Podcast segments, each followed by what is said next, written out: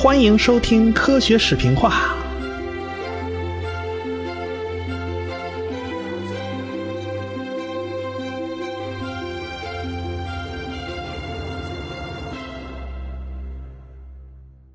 上次节目播出以后啊，很多人都留言，大家都猜到是孟德尔了啊。很多中学生恐怕课堂上刚学过，中学课本上讲的也是清楚明白啊。我也就不卖关子了。没错，那个人就是孟德尔。当时他所在的地方是摩拉维亚的布尔诺，这个地方的归属啊很复杂。孟德尔那会儿呢，算是奥地利帝国的地盘。没两天啊，一八六六年。奥地利帝国翻牌子成了奥匈帝国，哎，那就是奥匈帝国的地盘了。后来奥匈帝国解体了，分裂成了好几个国家，这个地方呢就归了捷克。有两个名人呢就出生在这个布尔诺，一个呢就是很著名的数学家哥德尔，他的最大成就呢就是哥德尔定理了。他一九零六年出生的时候呢是奥匈帝国的人，到十二岁的时候呢就成了捷克斯洛伐克的公民。到二十三岁的时候呢，他又成了奥地利公民。后来纳粹德国并吞了奥地利，他就自动成了德国人。战后呢，他又成了奥地利人。不过后来他又获得了美国国籍。哎，这真是够复杂的。这是这位，还有一位呢，就是著名的作家叫米兰昆德拉，他就出生在这地方。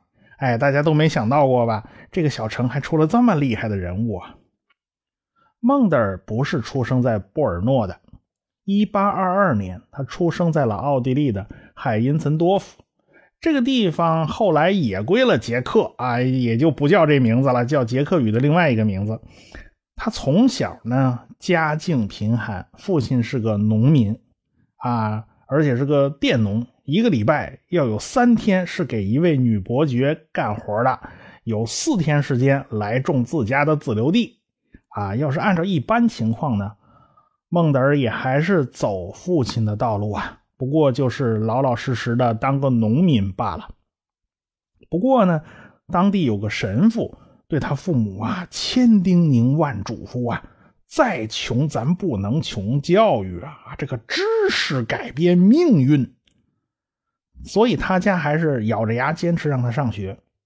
孟德尔勉强读完了小学，进了中学。但是他家的家境啊实在太差了，他父亲因为事故受伤，没了劳动劳动能力了，那么孟德尔就必须靠自己了。一八四零年，他支撑着啊读完了中学，在家陪着父母住了一段时间，后来呢就进入奥尔米茨哲学院学习哲学。他当时啊到处给别人当家教来补贴家用，可是他没有亲戚和朋友的推荐。啊，人家谁会让他去当家庭教师啊？所以他的收入一直都很少，都是打一枪换一个地方，所以他再也支持不下去了。思来想去，想前想后，他决定出家当神父了。啊，这样呢，生活起码有保障。因此，他当神父啊，并不是说他对上帝有多虔诚，他是不得已的。一八四三年，他就来到了布尔诺的。圣奥斯修道院当了修士，走上了给上帝打工的历程啊！你别说啊，到了修道院，的确这个境遇就好很多了。在修道院里面是可以接受一定的教育的，特别是孟德尔这种好学的年轻人。到了1847年，他就被任命为神父啊，我们就可以称他为神父了。他呢，就到一家中学当了代课教师。哎，他这个神父很有意思。哎，这就那个修道院里的事儿不用他多操心，那你就去老老实实当代课教师就行了。当时的中学教师是需要有证书的，你不是什么人都能上去上三尺讲坛当老师啊。孟德尔考试呢，考这证书他没通过，他拿不到教师资格。从这一点我们也可以看得到啊。就孟德尔不太像一个传统意义上的神童，有人说他是一个孤独的天才啊，天才我们承认他是天才，但是他不是我们想象中那种特别聪明、博闻强记、过目不忘的那种天才，他不是这样的人，他看起来就显得非常非常的普通。后来呢，他去维也纳大学读了好几年的书，回来以后再考教师资格证，他还是没考过。所以呢，他还是不太擅长考试，因此他这辈子呢都能只能当代课教师，而且还是当地的校长啊，网开一面，让他当了十几年的代课教师啊。哎，他足足干了有十四年。在孟德尔的时代呢，人们对遗传的认识还是很粗浅的，基本认同混合遗传学说。哎，这个遗传呐，它的意思是什么意思呢？就是黑加白等于灰，说白了就是打对折，就是这个意思。这个理论其实没什么严格的证据，只是大家认为这玩意儿不就是秃子头上的虱子，它明摆着的吗？这是一个大家普遍接受的、朴素的，大家都认为它是不证自明的规律。啊，这个你说他有没有道理呢？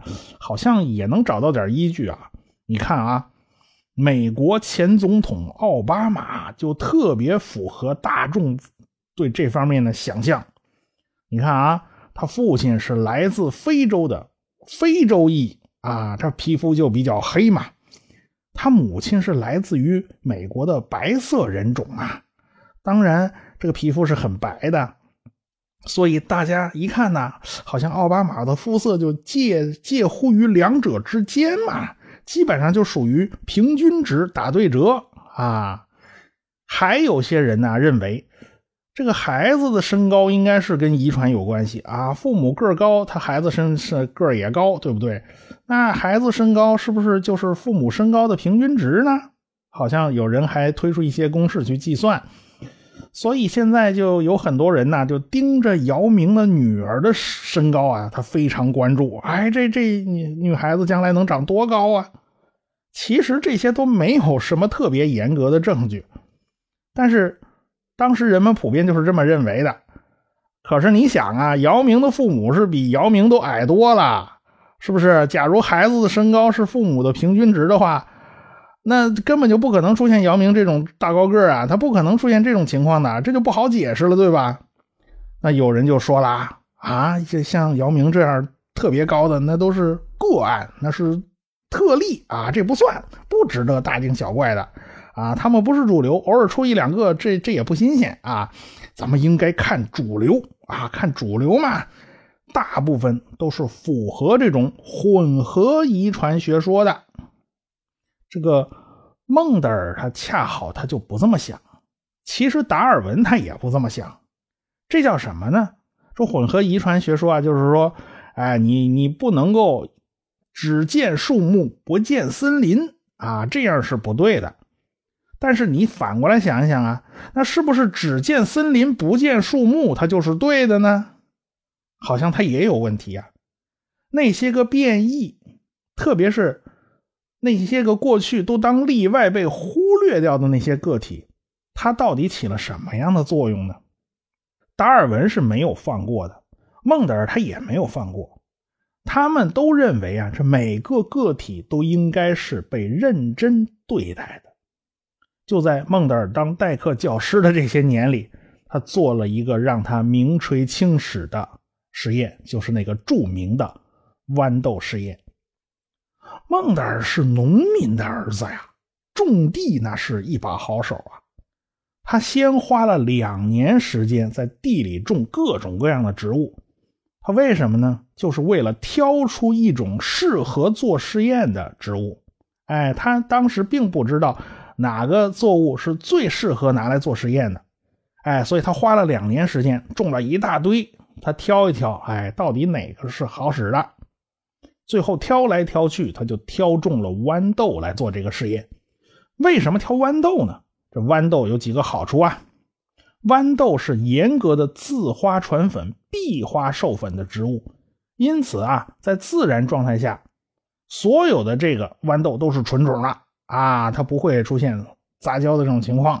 哎，这就好办。而且孟德尔不是还在田里头什么捉蝴蝶呀、捉蜜蜂啊，就怕他们什么沾点花粉呐。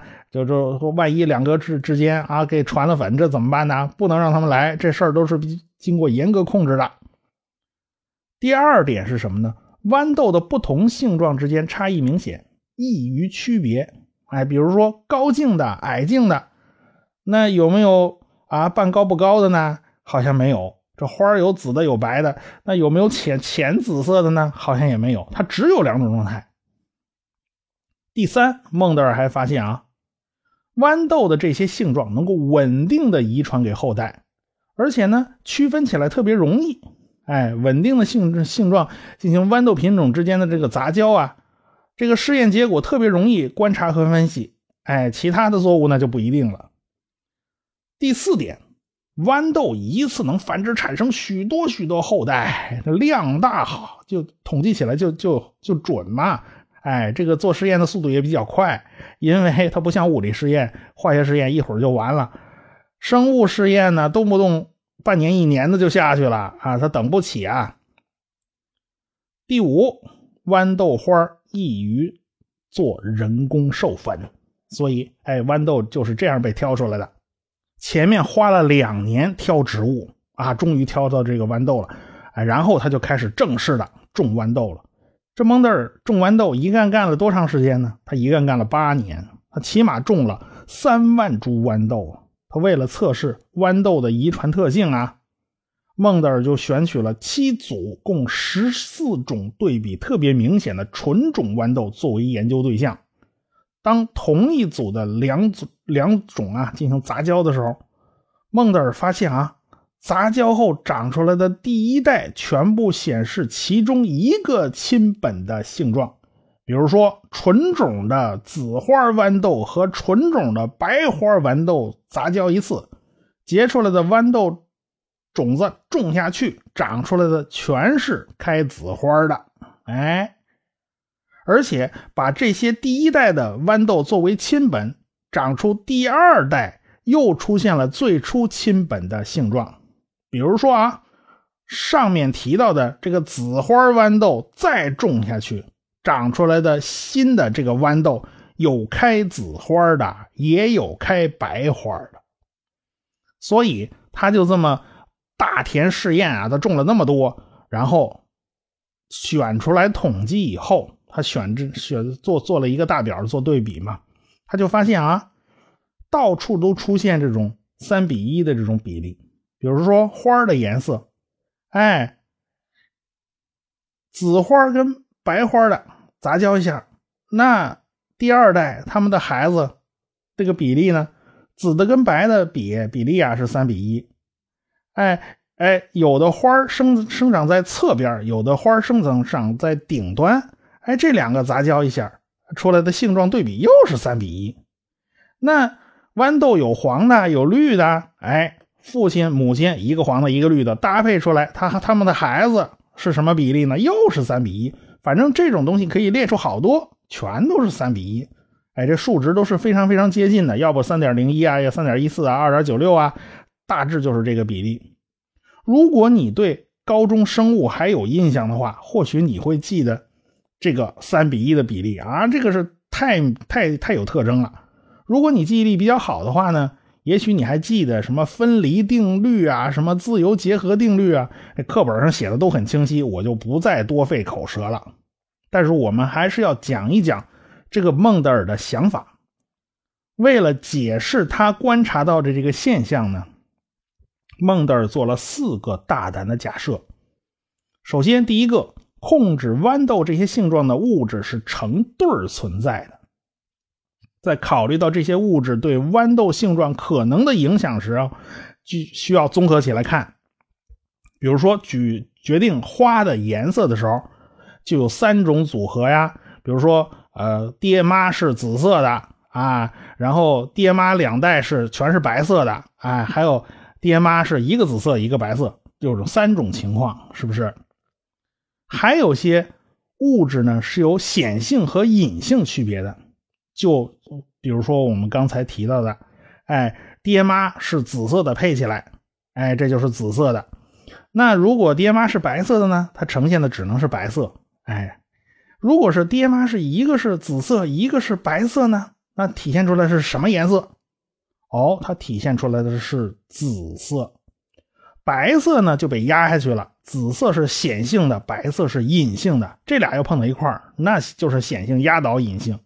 所以孟德尔发现啊，还有这么回事儿。第三条，这些物质会随着配子，什么叫配子啊？就精子和卵子嘛，就会随着配子的形成而配而被拆散到单个配子中。比如说啊，紫色和白色拼合成的那个豌豆啊。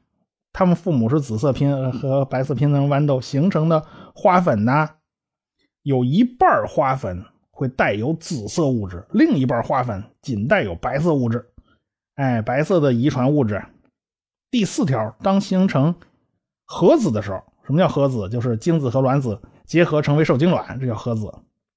哎，这些已经分离开的东西呢，可以重新的搭配，重新配对哎。这上面四条假设中的后两条，就是我们高中时候提到的孟德尔遗传两大定律——分离律和自由结合律。想起来了吧？孟德尔把统计学思想引入了生物领域。此前大家并没有把统计学和生物学联系在一起。说起来，那个时候的统计学还没有那么完善。哎。倒是达尔文的表弟高尔登啊，在那个阶段，他也开始用统计学学来介入到进化论的研究。什么事儿跟数学一沾边啊，那么就从文科啊变成理工科了。也就是那个阶段，生物学开始往理工科方向转化。孟德尔建立了数学模型啊，这是一个非常了不起的突破。他用的统计学方法呢，不算严谨，但是也能够说明问题了。隔了两年，到一八六六年，孟德尔就写了一篇论文发表了。从孟德尔的文章里面，我们可以体会出他如何做研究的：发现重要问题，提出解决问题的途径，设计实验思路，进行实验研究，得到结果，分析结果，提出前人没有想到的理论，进一步试验，得到更多可以分析的结果，推广理论，证明理论。这就是孟德尔整个的思维方式。孟德尔的论文呢是十一个部分组成的，哎，后面那些复杂的东西我们先不提了。引言部分，这个孟德尔就单刀直入啊，他明确表示，有关杂交体性状的普遍规律，从来也没有人搞出来过。言下之意啊，我搞出来了啊，就他搞出来了。然后他又写道。过去杂交试验其实也不是没人搞过，有人搞过这玩意儿，但是这玩意儿量又大，时间又长，他别人都懒得去搞啊！我不辞辛苦的给他搞出来了。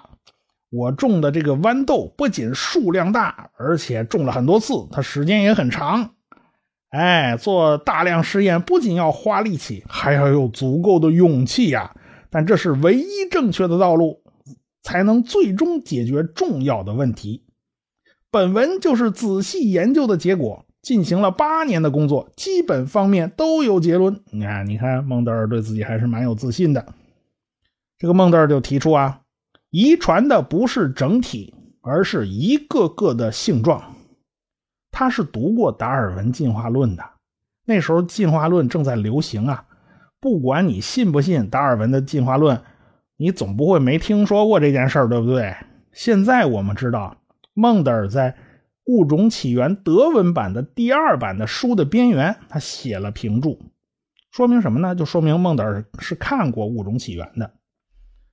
但是孟德尔啊，他吃的这碗饭，他是教会的饭呐，他不能啊吃着教会的饭，他去砸教会的锅啊，这不这他这这事儿他不能干，所以他不能表态支持进化论。他黑不提白不提了。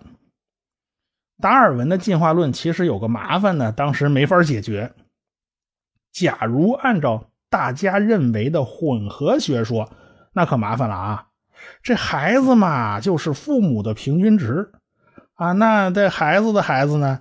啊，那这岂不是除以四？是不是？那么一代代传下来，大家结婚生孩子，最后啊，发现所有人全混合在一块儿了，这大家长得越来越像。可是达尔文的进化论是需要生物有千变万化的变异才行啊，龙生九子各不相同啊，变异要足够多、足够丰富，自然选择这把大剪刀，他才有的挑嘛，对不对？可是按照混合遗传学说呀，他怎么可能出现龙生九子各不相同这种情况呢？他必定是父母的平均值嘛，是不是？即便有两个例外，他也不是大多数啊！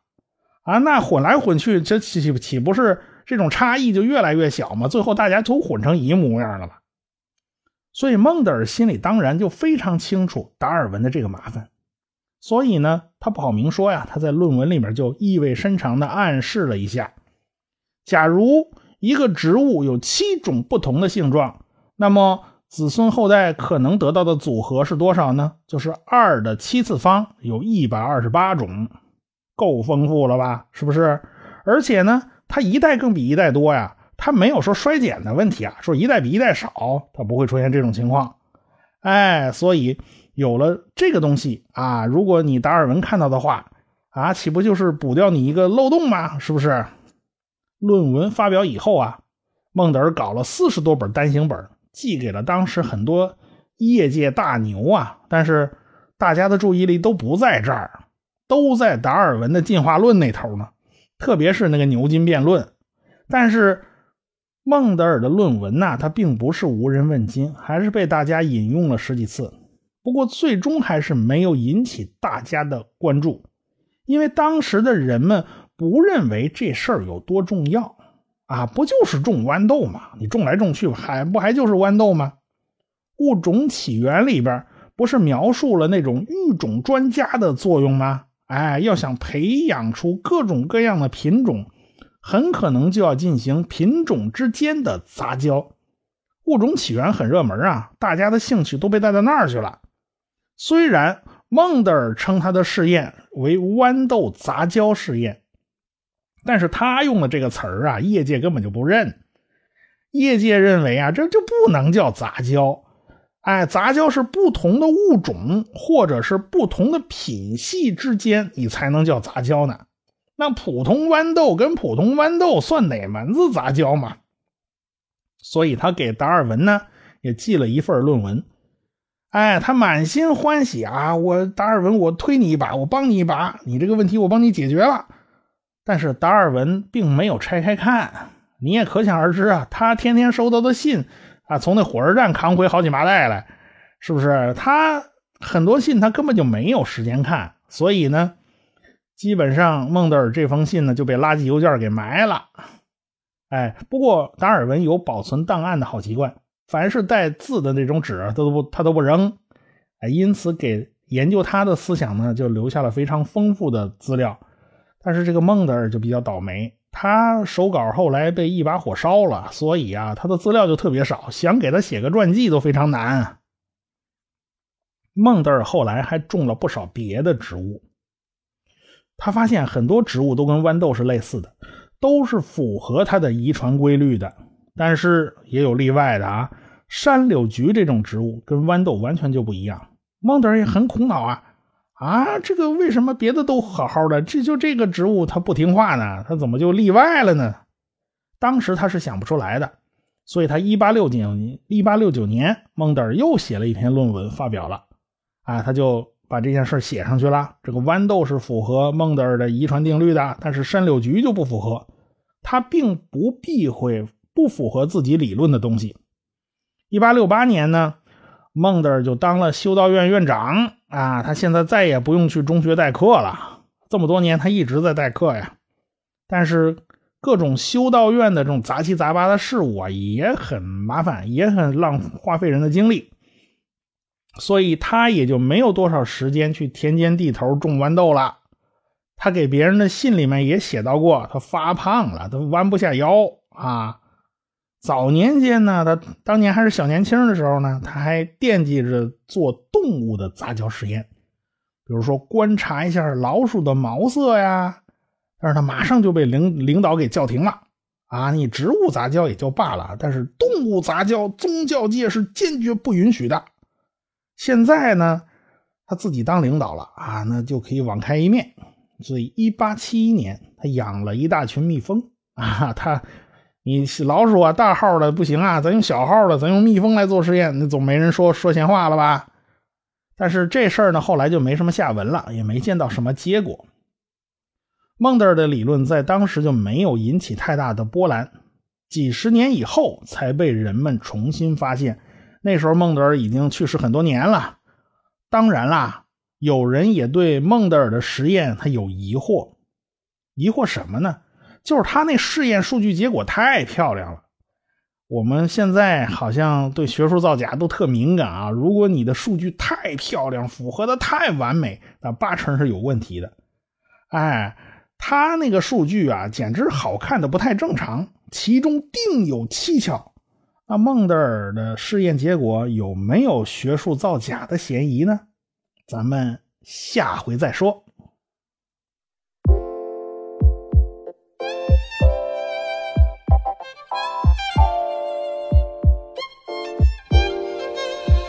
我是旭东，祝科学声音二零一七年的首场线下活动取得成功。那么我也会到现场给你们助阵。大家好，我是田一苗，预祝二零一七年科学声音首次线下活动取得圆满成功，恭喜卓老板。喜马拉雅的听众朋友，我是亚洲通信社社长徐金波，祝福科学声音二零一七年首场线下活动取得成功。Hello，大家好，我是喜马拉雅的主播夏春瑶。那祝科学声音二零一七年首场线下活动取得成功哦。各位朋友，大家好，我是谷歌，在这里我祝二零一七科学声音首场线下活动圆满成功。我在这儿给大家加油助威。我是科幻奥秘时间的主播蚊子嗡嗡，祝科学声音二零一七年首场线下活动取得成功。我是随口说美国的自由军，祝科学声音二零一七年首场线下活动取得成功。我是卓老板，我是吴婷婷，我是汪杰，我们是科学声音。